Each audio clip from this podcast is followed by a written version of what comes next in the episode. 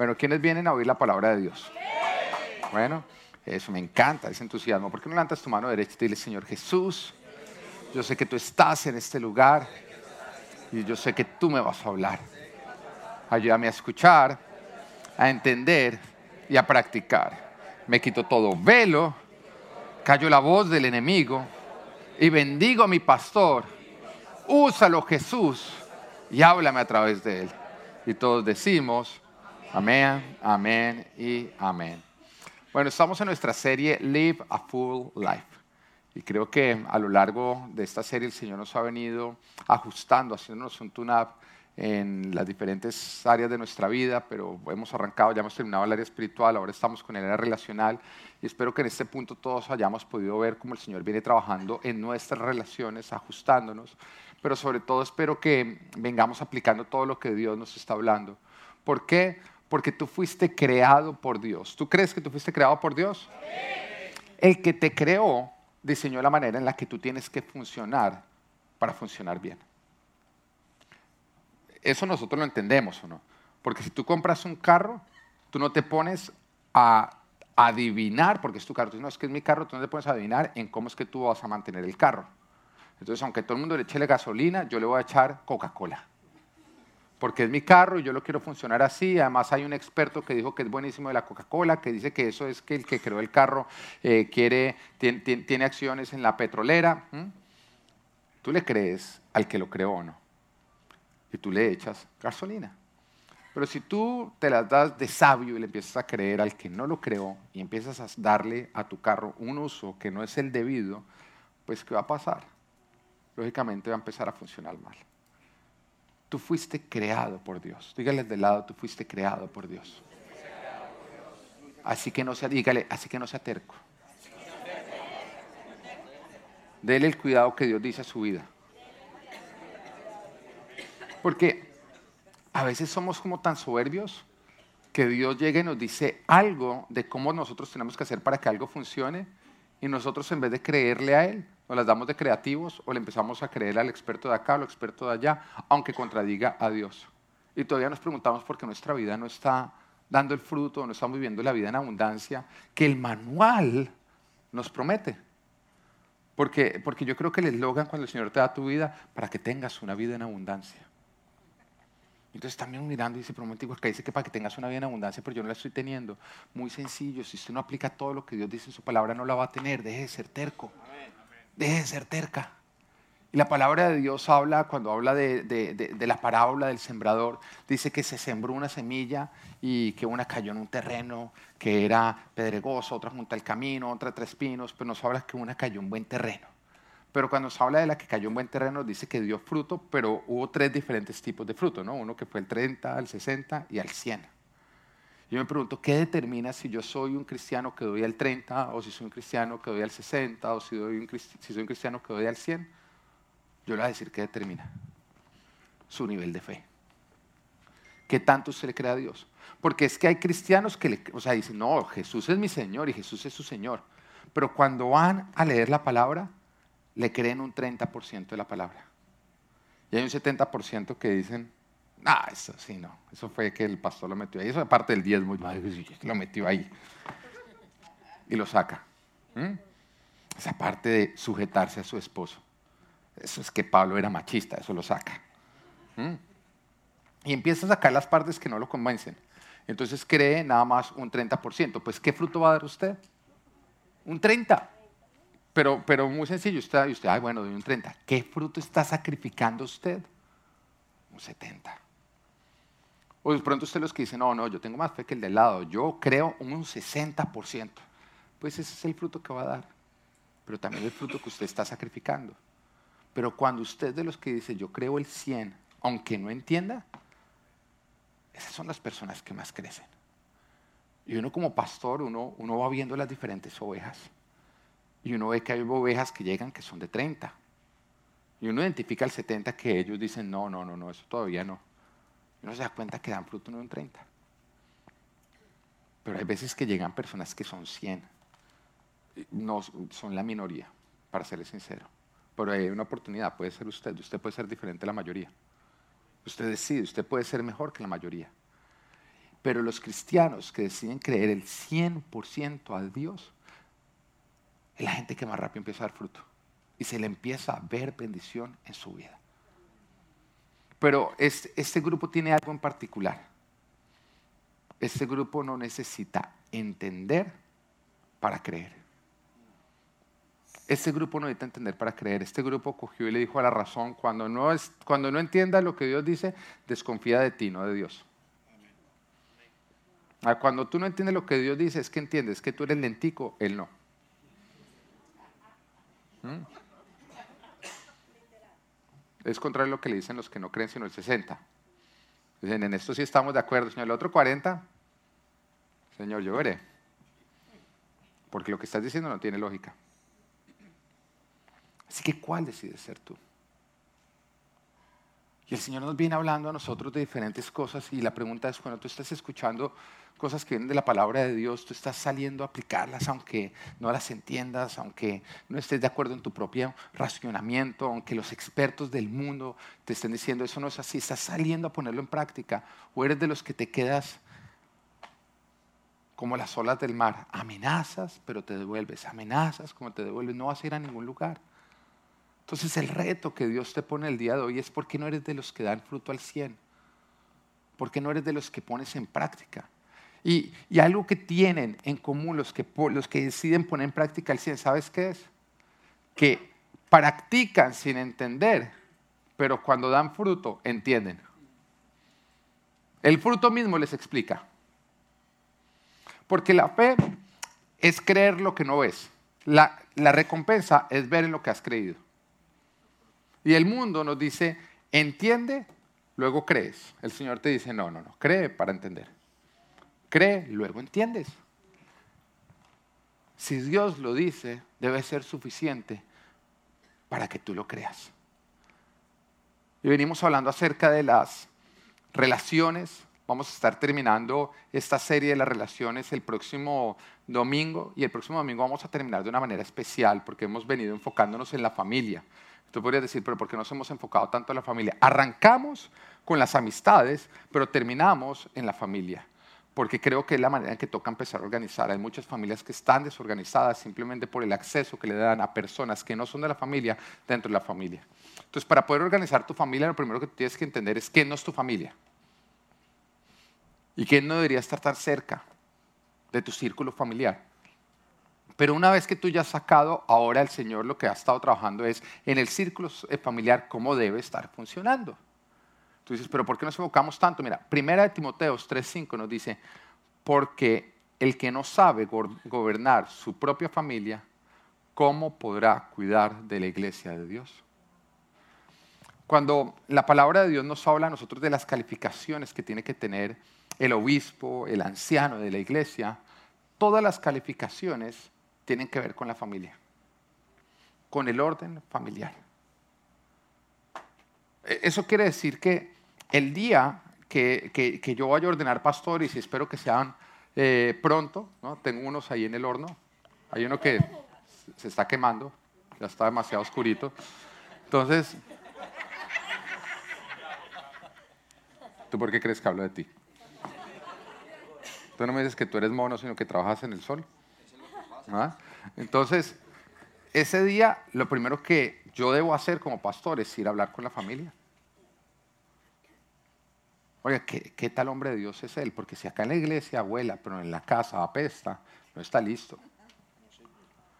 Pero si en la casa es buen esposo, es bueno con sus hijos, gobierna bien su casa, entonces está listo para también ayudar a gobernar la casa de papá Dios. Entonces, si el Señor lo está diciendo, porque el que no sabe gobernar su propia familia, ¿cómo podrá cuidar de la iglesia de Dios? Eso quiere decir que lo primero que Dios te quiere enseñar a gobernar, ¿qué es? Tu propia familia, para poder después usarte dentro de su reino. Porque tú tienes un propósito dentro del reino de Dios. Y dentro de ocho días que vamos a estar terminando esta, este área, el área relacional, vamos a hacer algo bien especial. Vamos a estar ungiendo las familias. Amén. Entonces, trae toda tu familia los que puedas, menos el gato y el perro, no entran.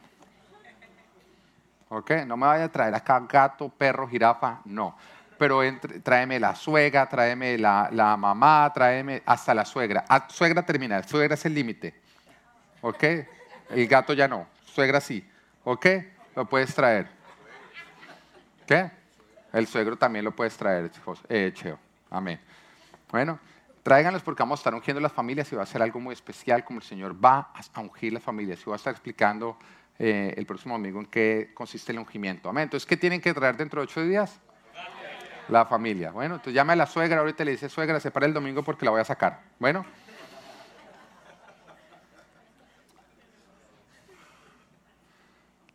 Dios quiere ordenar tu casa, quiere ordenar tu familia para poderte dar esa vida en abundancia, pero la vida en abundancia que Dios tiene para ti comienza en casa, no fuera de casa.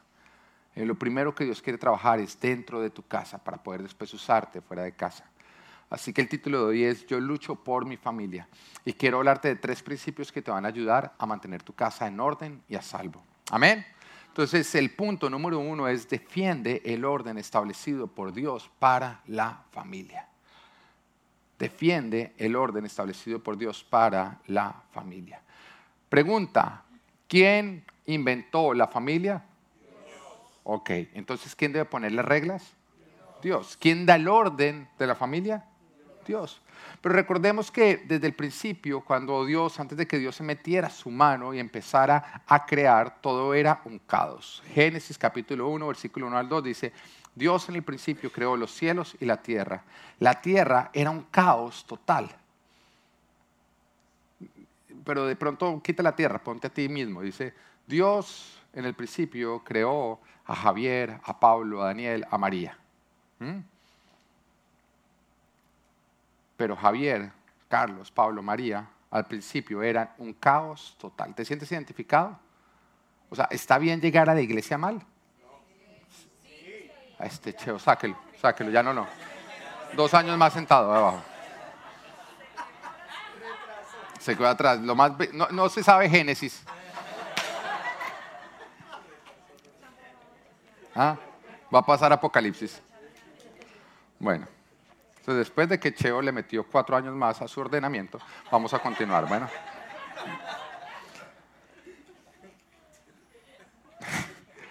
¿Está bien llegar a la iglesia mal? Sí. ¿Está bien quedarte mal? No. Porque tú llegas hecho un caos, es lo normal. Jesús te dice, bienvenido, venga para acá, pero el Señor te empieza a organizar. Ahora, si tú después de estar en la iglesia sigues desorganizado, es porque tú decides seguir desorganizado. Porque eres un terco o una terca dice, Dios en el principio creó los cielos y la tierra, la tierra era un caos total, las tinieblas cubrían el abismo y el Espíritu de Dios iba y venía sobre las superficies de las aguas. Ese eres tú. Las tinieblas, cuando tú llegas a los pies de Dios, te están cubriendo, tu vida es un completo abismo, pero en el momento que tú llegas donde el Señor, el Señor, su Espíritu, empieza a moverse dentro de ti en todas sus superficies con el plan de organizarte. Y en Génesis nos damos cuenta cómo Dios solucionó el caos, como estableciendo un orden. Pero una vez que ya hubo orden, una vez que el Señor ya dijo, esto es bueno, está organizado, el Señor empezó a crear, empezó a bendecir y empezó todo a prosperar. Caos, orden, creación, bendición, prosperidad. Tu vida, tú llegas hecho un caos, el Señor le da orden a través de palabra que tú tienes que obedecer y que tienes que poner en práctica. Y una vez que tú lo haces, el Señor empieza a crear, empieza a añadir aquello que no está y debería estar. Y el Señor empieza a bendecir. Y entonces tú empiezas a prosperar. Esto ocurre con todo. Pero para que pueda haber una bendición, tiene que estar el orden que Dios ha establecido. Y eso quiere decir que cambiar el orden que Dios ha establecido no es avanzar, sino retroceder, es ir de vuelta al caos. Lo que el diablo más quiere es que tú alteres lo que Dios ya organizó. Porque en el momento en que él logra cambiar el orden de Dios, él logra entrar a robar, matar y destruir, que es lo que él quiere hacer. Y cada vez que tú te la das de creativo, y cambias el orden de Dios de tu familia, de tu matrimonio, de la manera en que tú eres padre, pues tú terminas produciendo caos. Así que recuérdate, esta frase está bonita, dice, reordenar lo que Dios ya ordenó no es ordenar, es desordenar y destruir lo que Dios ya ha hecho bueno. ¿Lo vas entendiendo? Reordenar lo que Dios ya ordenó no es ordenar, es desordenar y destruir lo que Dios ya ha hecho bueno. ¿Sabes cuál fue la tentación que tuvieron Adán y Eva? Algo mejor de lo que Dios ya había creado. Porque Dios ya los había puesto, o sea, Adán, Eva, todo completico en un jardín. El Señor les dice, pueden comer de todo menos de ese árbol. Ya tenían una buena vida con Dios. Pero llega el diablo y les dice, están estancados, hay un avance. Si comen de eso, van a poder ser iguales que Dios. En otras palabras, hay una manera de tú avanzar hacia algo superior. Dios tiene oculto algo, la palabra de Dios no te está diciendo todo, sé creativo y vas a poder avanzar. Los trató de convencer de darle orden a lo que Dios ya había organizado y ya era bueno. No le añadas a lo que Dios dijo, ya está hecho, así es, es bueno. Porque vas a estar complicando lo que Dios ya solucionó. Y lo primero que tú tienes que hacer para mantener ese orden, esa armonía en casa, es defender el orden que Dios lo ha determinado sin comprometerlo, sin negociarlo. Porque si tú lo haces, si tú lo comprometes, tú estás invitando al diablo a que entre a tu casa. Y el orden comienza de la siguiente manera. Dios tiene que ser el centro. Tu familia tiene que girar en torno a Dios. Dios tiene que ser el Dios de tu familia. En otras palabras, lo que Dios diga, esta familia lo está haciendo. El que determina la dirección de esta familia es Dios. El primero en esta familia es Dios. Y, tu familia lo va a ver con cosas, o sea, eso no es decirlo, ellos lo van a ver. A lo que me refiero es que si tú dices a tus hijos y a tu esposa, es que lo primero en esta casa es Dios, pero no, vamos a ir el domingo a la iglesia porque están pasando el partido. Tú te estás contradiciendo, ¿no? Lo primero en esta casa es Dios, pero el domingo no voy a ir a la prédica porque tengo que trabajar. Tú le puedes decir, pero es que trabajar es importante. No estás entendiendo, no puede ser más importante que Dios. No puede ser más importante que Dios. Te lo voy a decir, cuando tú le dices a tu familia, lo primero en esta casa es Dios. Lo primero. Pero es para lo único que no hay presupuesto. ¿No te estás contradiciendo? Entonces, cuando tú le niegas a Dios tiempo, prioridad y dinero, lo que tú le estás diciendo a tu familia se contradice. Porque yo podría tomar a cualquier persona, a cualquier persona, y mirando su extracto bancario, le podría decir su orden de prioridades. Dime, dime que así no funciona. Uno tiene dinero para lo que es importante. Eh, acá un dato curioso. Esas personas que nunca tienen dinero para pagar lo básico, que nunca tienen dinero para el arriendo, para pagar los, los gastos básicos, para el mercado, para todo, siempre tienen dinero para otras cosas que el resto no tienen dinero. El que no tiene dinero para lo que necesita el dinero, tiene dinero para lo que no, para lo que no debería estar gastando. No, pastor, es que no tengo que, que, pagar el arriendo, estoy en la pésima. Pero mire la cartera que me compré, pastor, y mire el último iPhone. Oiga, y uno todo por allá todavía con el 6 arrastrándolo, no haciéndole la actualización para que no se le ponga lento. Pero normalmente el que tiene dinero para cubrir todos sus, gastos básicos se restringe mucho en lo que son caprichos. Se está restringiendo en lo que son caprichos. Entonces, no es que tú no tengas dinero, es que tienes alterado el orden de prioridades.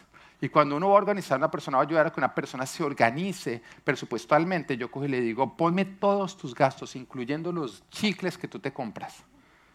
Tiene que estar todo, me lo trae y después lo meto en una tabla que es importante, urgente, importante, no urgente, no importante, urgente y no importante, no urgente. En otras palabras, lo necesitas para poder pasar el mes y el último es, no lo necesita. Y me encuentro con que esas personas tienen llena la última casilla y la primera pues también, ¿no es cierto? Pero siempre tienen dinero para la primera casilla. Entonces yo lo primero que hago es, como no te alcanza el dinero, ves esta última casilla, la cuarta, los caprichos, no te puedes comprar ni uno. Y después sigo con la siguiente, ninguno. Y empieza a haber dinero siempre para la primera. Lo único que toca empezar a alterar son las prioridades. Entonces, si Dios es lo primero en tu vida, deberías arrancar por Él para todo lo demás. Deberías arrancar con Él para hacer tu agenda, deberías arrancar con Él para hacer tu presupuesto, deberías arrancar por Él para tomar todas las decisiones en tu familia. Entonces, todo lo que vamos a hacer en esta casa tiene que pasar por el filtro de Dios. Ahí Dios es primero en tu vida. Número dos, después de Dios debe ir, ¿qué? Dentro de la casa, el matrimonio. Hay muchos que después de Dios están los hijos. No, primero tiene que ser el matrimonio. Porque la familia comienza por el matrimonio. Es el pilar del hogar, antes que los hijos. Y recuerda que el cónyuge, mira tu cónyuge, eso es lo único que te pertenece en esta tierra. Para bien o para mal. Algunas, algunas están mirando como, no friegue. ¿Ah? Me tumbaron. ¿Mm? No, no, no, si tú lo cuidas eso da fruto. Y siguen mirando como, ¿qué va a fruto esta vaina? No, mentira.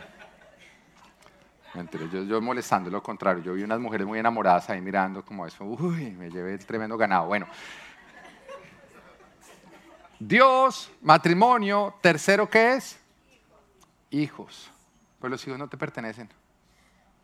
Fueron prestados por Dios. Y tú tienes la labor de instruirlos porque ellos van a dejar padre y madre y se van a unir a sus esposas o a sus esposos, a su esposa o a su esposo. Y van a dejar la casa o cuando sean adultos también ya se van a ir. 20 años, usted ya terminó la, labor de, eso. Usted después de que cumplen 20 años, usted empieza bien a preparar que salga. Ah, no, no te pegues reza a tu mamá. ¿Cuántos años tiene ya? Tapándole los oídos. No, mamá, yo apenas tengo 30. Mire, 20 años ya se empieza a preparar el camino de vuelo. ¿Cómo vas a salir a vivir la vida? No cambies el orden.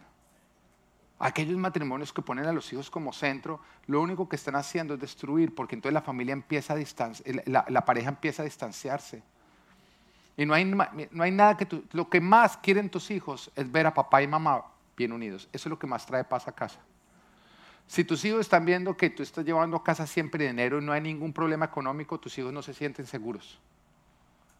Pero cuando tus hijos ven que papá y mamá están juntos, se aman, tienen una relación saludable, ellos se sienten seguros aunque no haya dinero.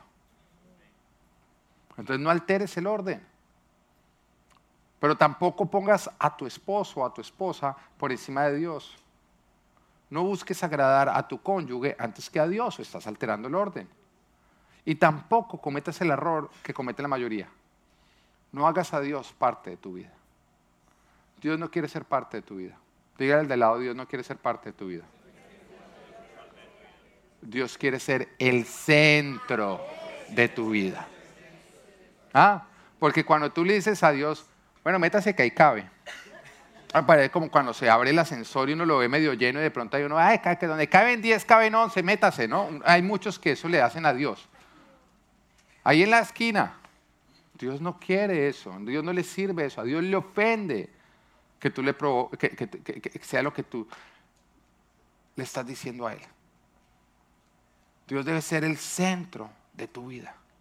Mantén el orden que Dios ha establecido y entonces tu familia será bendecida porque Dios se va a mover en esa familia. Altera el orden que Dios ha establecido y lastimosamente el que se va a mover es el diablo. El diablo se mueve donde tú le das espacio. Y le das espacio cuando hay desorden. Cada área de tu vida que está en desorden es un área donde Satanás se puede mover.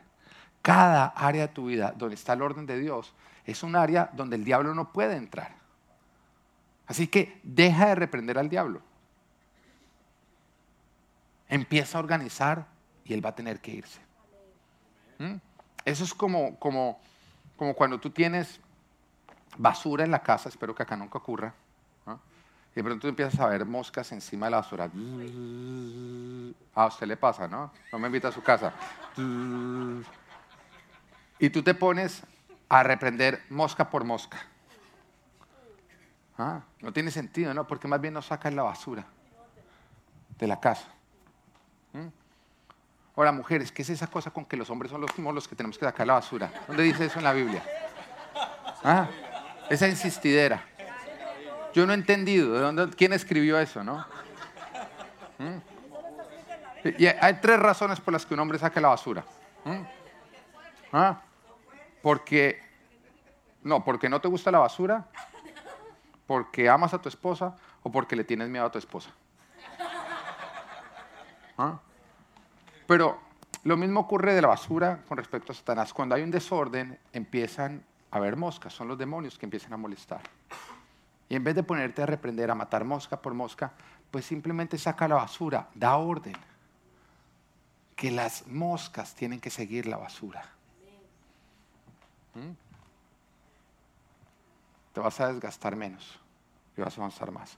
Punto número dos. ¿Cómo también vas a luchar por tu familia? Construye lo de Dios a la manera de Dios. Construye lo de Dios a la manera de Dios. Te a contar esta historia, está en la palabra de Dios. Yo le digo a mi hijo, cuando, cuando, le cuento por las noches, me dice, por favor, cuéntame una historia, historia, historia. Cuando yo termino la historia, le digo, colorín colorado. Y entonces él termina continuando diciendo, ¿qué es lo que dice después? Este cuento se acaba. Pero cuando yo le cuento historias de la Biblia, yo le digo, no, colorín colorado, esta historia se ha acabado. Porque la diferencia entre un cuento y una historia. Una historia ocurrió y todo lo que dice la palabra de Dios ocurrió, es verdad. Dios lo dejó registrado para que tú y yo supiéramos cómo tenemos que vivir para dar bendición. Y cuando nos cuenta la palabra de Dios que cuando David fue ungido como rey, entendamos, recordemos que eh, Dios a él lo había ungido como rey, dijo, tú vas a ser el próximo rey de Israel, pero todavía estaba vivo el que era rey en ese momento, que había sido rechazado por Dios, que su nombre era Saúl. Entonces Saúl se da cuenta de eso y empieza a hacerle una persecución a David, donde David tiene que vivir como prófugo de la justicia simplemente porque tenía llamado de Dios. Pero Dios estaba usando todo esto para pulir a David y para convertirlo en el hombre que David tenía que ser para llegar a dar fruto. Lo que Dios ha declarado sobre tu vida, tú todavía no lo tienes. Dios necesita pulirlo en ti para que lo puedas lograr. Pero cuando finalmente muere Saúl y Dios lo pone como rey de todo Israel, uno de los primeros actos que hace David es buscar trasladar el arca de Dios a Jerusalén. El arca de Dios representaba la presencia de Dios. Recordamos que Jesús no había muerto por nuestros pecados, había una separación entre Dios y el hombre, y el hombre no podía estar en la presencia de Dios a causa de sus pecados. Así que ese arca representaba la presencia de Dios. Pero no cualquier persona podía entrar en la presencia de Dios. Tenía que entrar el sumo sacerdote después de haber pasado por una serie de rituales de paga de pecado para poder presentarse ante la presencia de Dios y dar un sacrificio e interceder por el perdón del pueblo.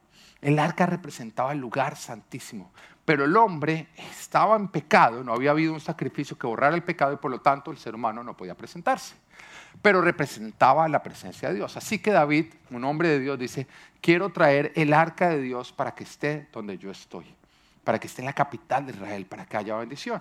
Así que él va con un destacamento de soldados y con todo Israel y toman el arca y la ponen en una carreta una carreta nueva, la empiezan a jalar con los bueyes y empiezan a trasladarla mientras que ellos van alabando y adorando a Dios, todos van danzando y todos van felices y mientras que la están moviendo, ellos están aparentemente honrando a papá Dios.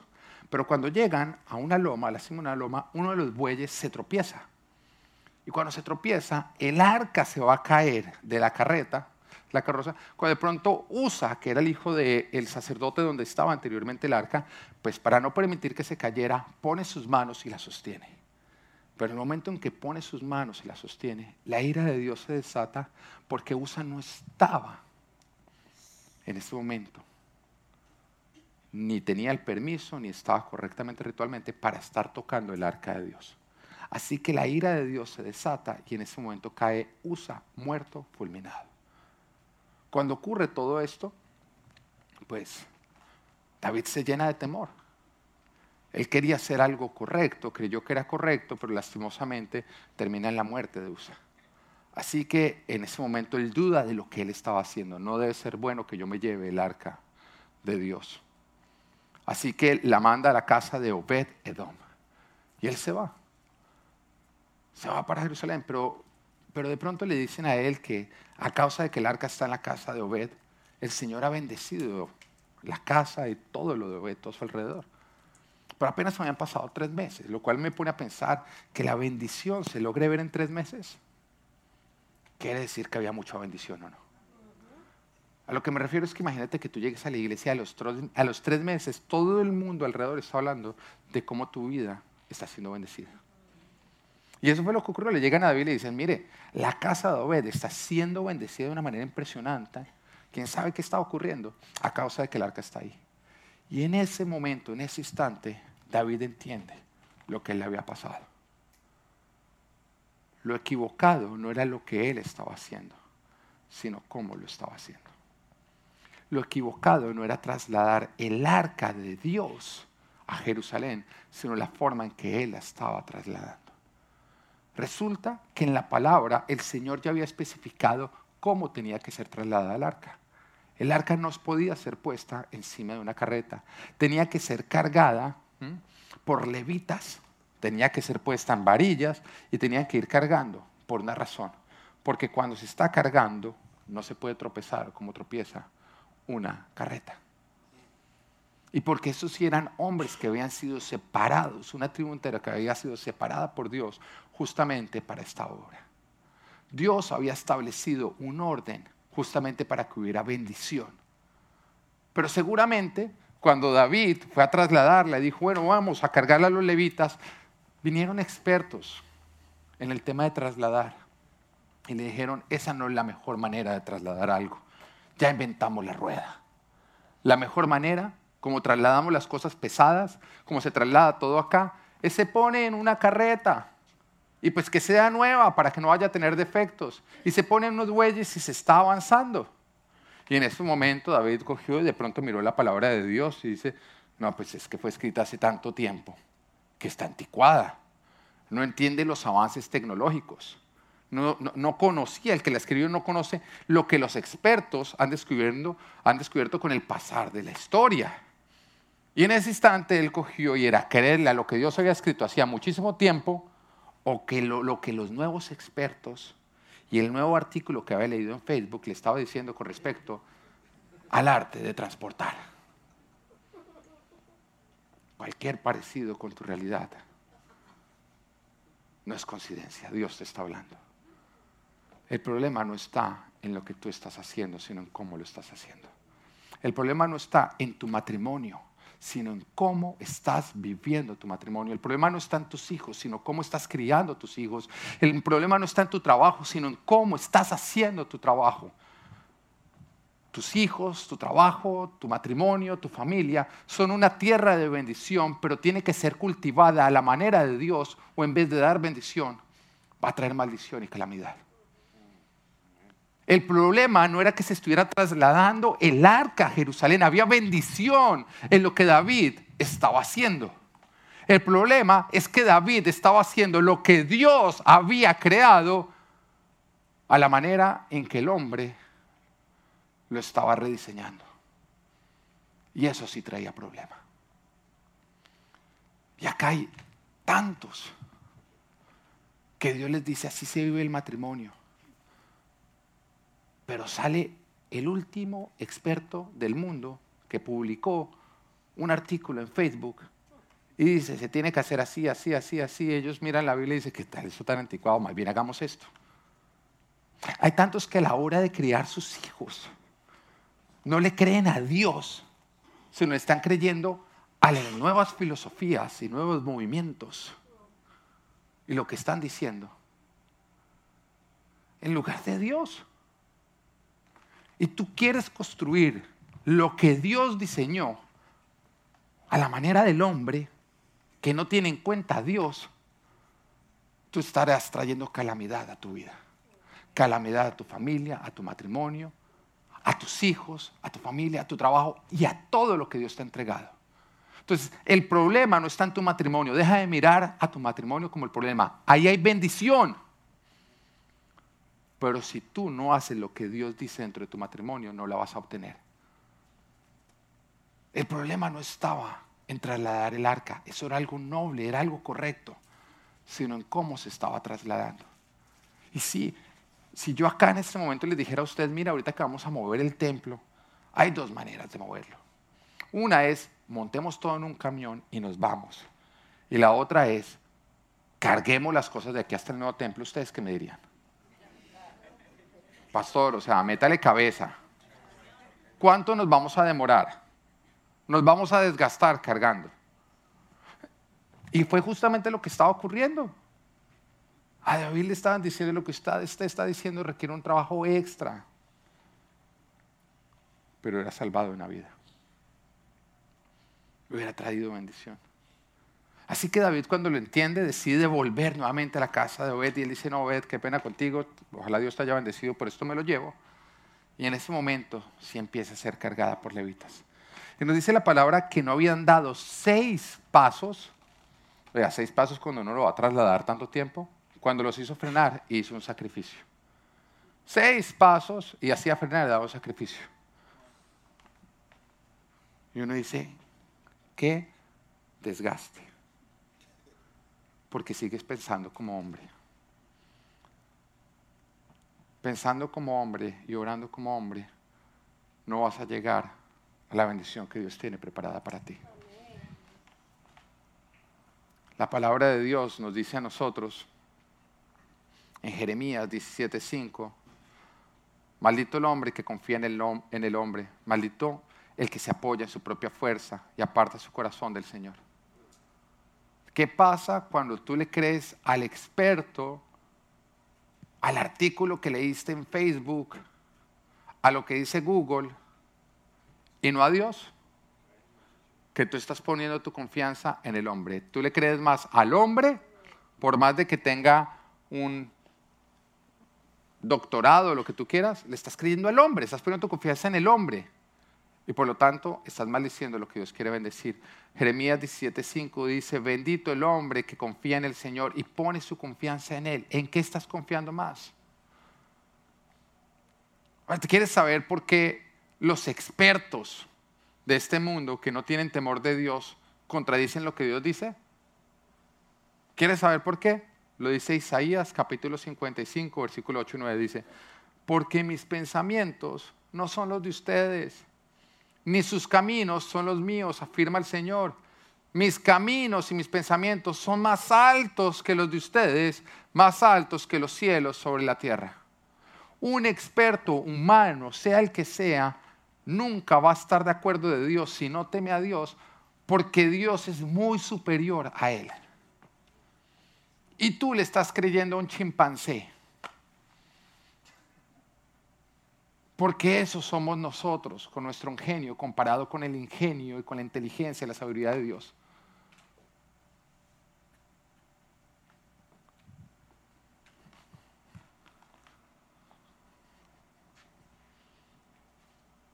Lo que quiere decir que los expertos humanos que no temen a Dios y que no basan su sabiduría en Dios, no van a estar de acuerdo con los pensamientos de Dios ni los caminos de Dios porque son tan superiores que no los van a entender. Son tan superiores que cuando tú lo vas a hacer, ellos no van a entender. No lo van a entender por la misma razón que si tú te pones a explicarle a un niño física avanzada, él no va a entender. Porque es algo superior a lo que él podría entender. Y los expertos y los sabios de este mundo no logran entender lo de Dios porque es muy superior a ellos, a su intelecto. Y recuerda en 1 Corintios capítulo 1, versículo 25 nos dice, pues la locura de Dios es más sabia que la sabiduría humana. Y la debilidad de Dios es más fuerte que la fuerza humana. Así que cuando un experto contradice lo que Dios dice, ¿quién está equivocado? El experto. Deja de validar la Biblia con lo que los expertos dicen. Y empieza a validar lo que los expertos dicen con lo que la Biblia dice. Te voy a quitar un problema si tú lo haces. Hay veces que a mí me llegan, pastor, mire, es que, es que la otra vez vi un documental que decía esto y entonces eh, dice que la Biblia no es verdad por esto, esto, esto. Le dice muy sencillo, entonces basura ese documental. Pero cuando a mí llega, mi, yo veo un documental, veo un libro, veo un, un, un experto, que sea quien sea, y se pone a decir que la Biblia no es verdad, y yo en ese momento digo, ah, no, ya no puedo creer en la Biblia, ¿yo a quién le estoy creyendo? ¿A un hombre o a Dios?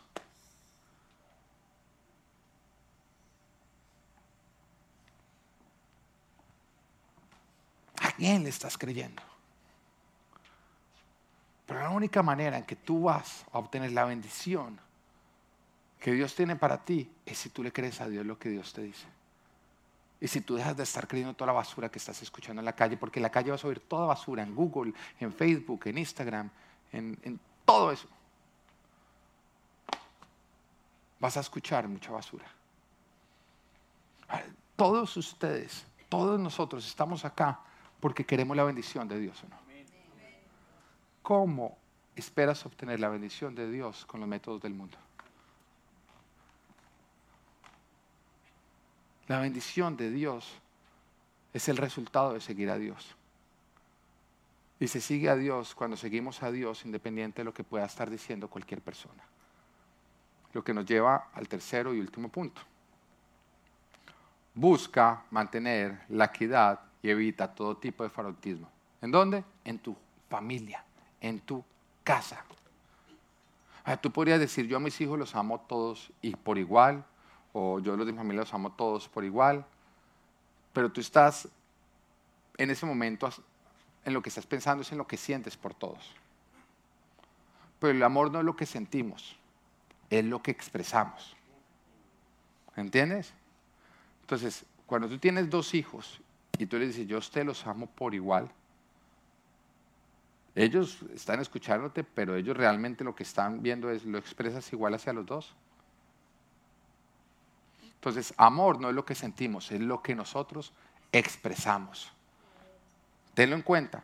Y en la Biblia hay dos casos muy claros de rivalidad entre hermanos que fue provocada justamente por el favoritismo. Un ejemplo es José con sus hermanos, porque Jacob lo tenía como favorito, al punto que ante todos sus hermanos le entrega una, una túnica que decía, eres el favorito. Y cada vez que él caminaba con su túnica, entonces la túnica, acá viene el favorito. ¿Mm? Y lógicamente eso ocasionó rivalidad entre él y sus hermanos porque todo hijo necesita esa aprobación de papá. Y empezó a ocasionar una enemistad, donde sus hermanos terminan vendiéndolo como esclavo, terminan deshaciéndose del favorito con una búsqueda incorrecta del amor de papá. Si ya no está él, papá nos va a amar como lo amaba él. El otro ejemplo es Jacob y Esaú. Justamente porque Isaac amaba más a Esaú y Rebeca amaba más a Jacob, sus padres. En Génesis capítulo 25, versículo 28 nos dice, Isaac quería más a Esaú, porque le gustaba comer de lo que él cazaba. Pero Rebeca quería más a Jacob. Mira, deja por favor ese versículo. Si uno le ha preguntado a Isaac, ¿tú a quién más amas entre Esaú y Jacob? El que nos hubiera respondido. A los dos por igual, lo mismo que dice tu papá, ¿no? ¿Por qué no lo dice? Me dicen, ¿cuál de tus dos hijos tú amas más? Digo, a los dos igual. Pero mira que acá no nos está hablando a nosotros de una emoción, nos está hablando de acciones. Dice, Isaac quería más a Saúl porque le gustaba comer de lo que él cazaba, porque había una afinidad especial. Había algo que los unía. Había algo en lo que ellos no tenían que esforzarse para relacionarse, sino fluía. O sea, puede ser que tú tengas dos hijos. A ti te encanta el fútbol. Y resulta que a uno de tus hijos les gusta, le gusta el fútbol. El otro no, al otro le gusta el ajedrez. Entonces tú con el que te gusta el fútbol no te tienes que esforzar. Vio, vio el partido y me salió allá y empieza a ver una relación y empieza a haber un compartir especial y el otro dijo, no, no, y el otro día en el ajedrez, y uno, ay, mi chica. Y él termina de hablar y también ni le preguntas. Se ya terminó. Ok. Bueno, y el fútbol. eh? Tú dices que los amas igual, pero ¿qué está percibiendo el del ajedrez? Mi papá ama más a mi hermano. Y empieza a generarse un choque entre los dos. Isaac tenía como favorito a Esaú porque Esaú era cazador, porque cocinaba lo que había una afinidad, era un hombre de campo. Isaac le gustaba eso. Mientras que Rebeca tenía una mayor afinidad con Jacob porque Jacob era tranquilo, era de casa, le gustaba el ajedrez. Y no le había gustado la esposa que Esaú había escogido. Entonces tenía razones para tener una mayor afinidad, porque con Esaú le tocaba aguantarse la bruja de la esposa que había escogido. Y esto llevó a la rivalidad entre los hermanos, un odio entre hermanos y una competencia por el amor y la aprobación de sus padres. Jacob se hizo pasar por Esaú para ganar el favor de su papá. Y Esaú terminó casándose de nuevo con otra mujer buscando la aprobación de mamá. Empezamos a ver acá que Jacob quería ser Esaú y Esaú quería ser Jacob. Y el favoritismo de los padres, que no nacía en una emoción, sino en la manera en que ellos lo expresaban, acciones, llevaba a una rivalidad y una enemistad entre hermanos. Ah, el peor error que tenemos los seres humanos es la pereza. Que somos muy buenos en hacer lo que no nos cuesta, pero no hacemos lo que nos cuesta. En toda área, ponte a pensar cualquier área de tu vida. Hay cosas que a nosotros no nos cuesta hacer, somos buenos, porque nos gusta, fluimos en ellas. Hay otras en las que nos tocaría esforzarnos, entonces son áreas que nosotros descuidamos. Y lo mismo pasa con las relaciones. Hay personas con las que nosotros no nos tenemos que esforzar para desarrollar una relación, porque fluye. Hay con otras que uno trata de relacionarse y no fluye, entonces le requiere a uno un esfuerzo. Y como nuestra naturaleza es ser perezosos, no nos esforzamos y descuidamos. Que fue justamente lo que le pasó a Rebeca, a Isaac. Fluyeron en lo que fluían y descuidaron lo que les requería a ellos un esfuerzo. Yo no quiero que acá nadie se sienta culpable, pero padres, muchas veces nosotros podemos ser la razón de la mala relación de nuestros hijos.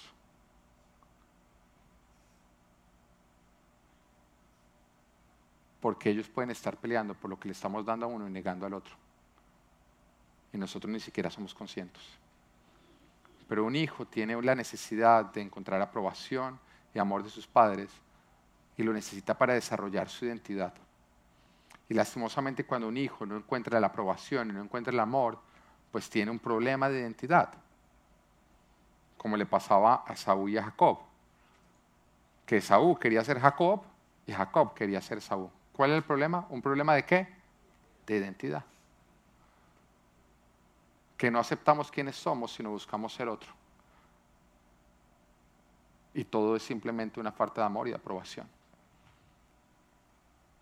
y que se puede ver evidenciado en cosas enfermizas. Hay muchos que pueden ser adictos a su trabajo simplemente porque quieren ser muy buenos para obtener una aprobación de papá o de mamá.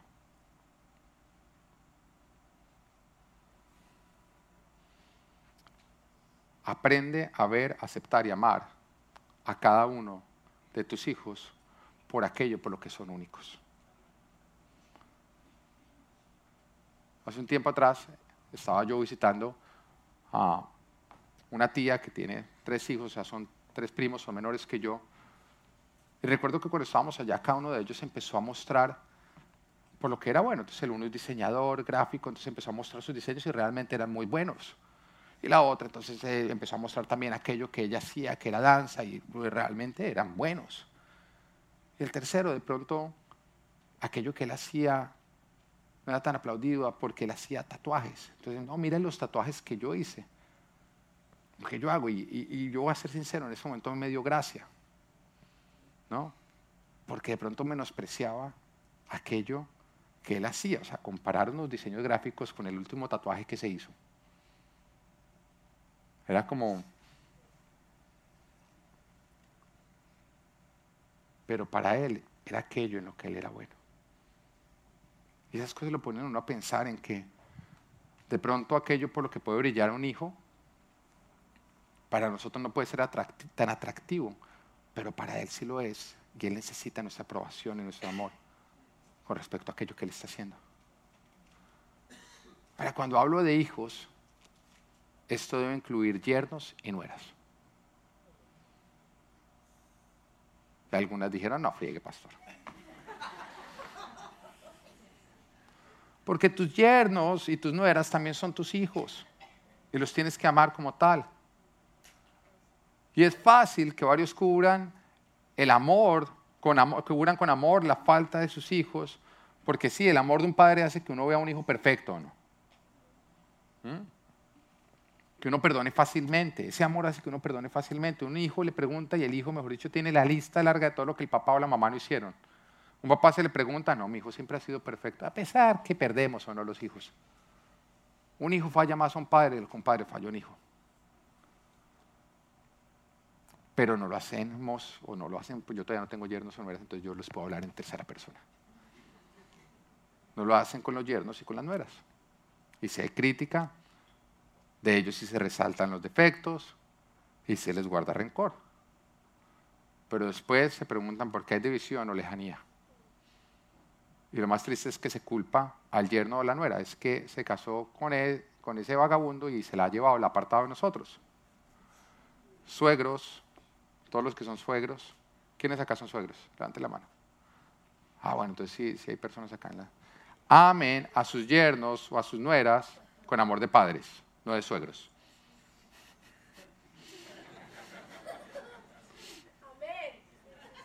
Ah, claro, como usted no tiene yerno ni nuera, ¿no? cubran las faltas de sus yernos y de sus nueras con amor. Y recuerda que ante Dios tu hijo tu hija son uno con el cónyuge de ellos. Por lo tanto, amar a uno es amar a los dos. Y criticar a uno es criticar a los dos. Y recuerda también que una manera te lo voy a poner así sencillo. Yo les decía a ustedes que el problema que nosotros tenemos es que somos perezosos en lo que nos cuesta, pero pues hacemos con facilidad lo que no nos cuesta. Entonces, ¿cómo hacemos nosotros para vencer ese favoritismo, para que haya una equidad de amor? Es que entiende, con el favoritismo no es que yo prefiero a este que a este. De pronto tú no lo haces conscientemente, pero tus acciones sí dicen yo prefiero a este que a este. Porque claramente cuando tú estás en una reunión familiar, tú prefieres hablar con este que con este. Porque tienes temas en común con este, pero no tienes temas en común con este. ¿Entiendes? Entonces tú dices, no, es que yo no veo favoritismo. Si tú pasas más tiempo con uno que no con el otro, con las acciones, tus acciones dicen que sí lo tienes. ¿Tienes? Deja de disculpar lo que haces por lo que sientes. Aunque tú amas a todos por igual, eso no cuenta, porque nadie ve lo que tú sientes pero todos ven lo que tú haces. Entonces no es lo que estás sintiendo, es lo que estás expresando, cómo se está viendo. Entonces, ¿cómo hacemos para vencer todo ese favoritismo con esfuerzo? Construyendo puentes. Es la manera como lo voy a explicar, construyendo puentes.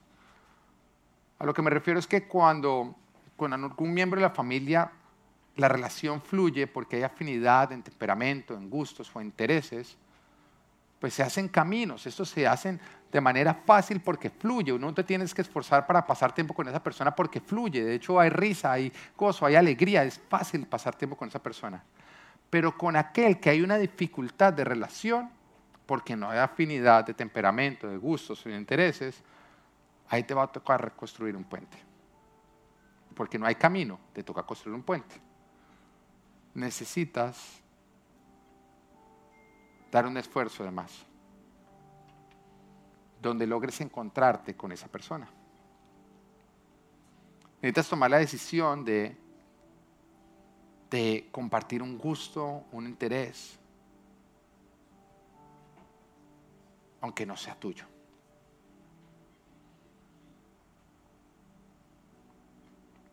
Te toca hacerlo.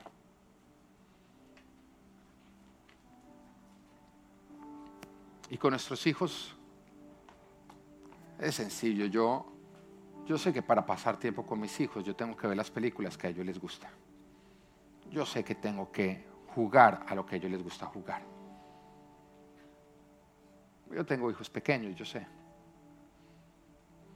Pero también sé que cuando ellos crezcan y lleguen a una adolescencia, a ellos les va a gustar oír música que a mí no me va a gustar.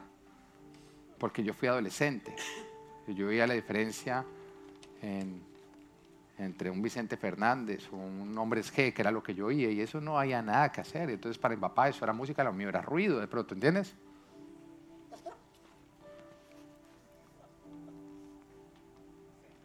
Y a mí me va a pasar o no.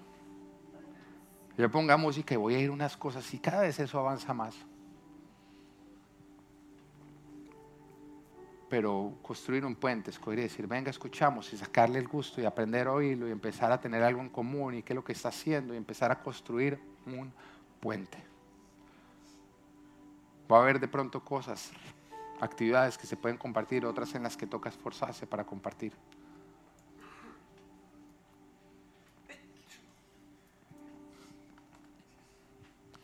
Pero recuerda que los miembros de tu casa no están viendo el amor que tú sientes, sino el afecto que tú expresas, que se ve en acciones. No cuenta lo que sentimos, sino lo que expresamos. Así que busca expresar con equidad. Lucha por tu familia, defiende el orden que Dios ha establecido, construye lo que Dios te ha dado a la manera en que Dios lo ha diseñado y busca mantener la equidad y evita todo tipo de favoritismo. Esto es Live a Full Life. Yo lucho por mi familia. Que Dios te bendiga.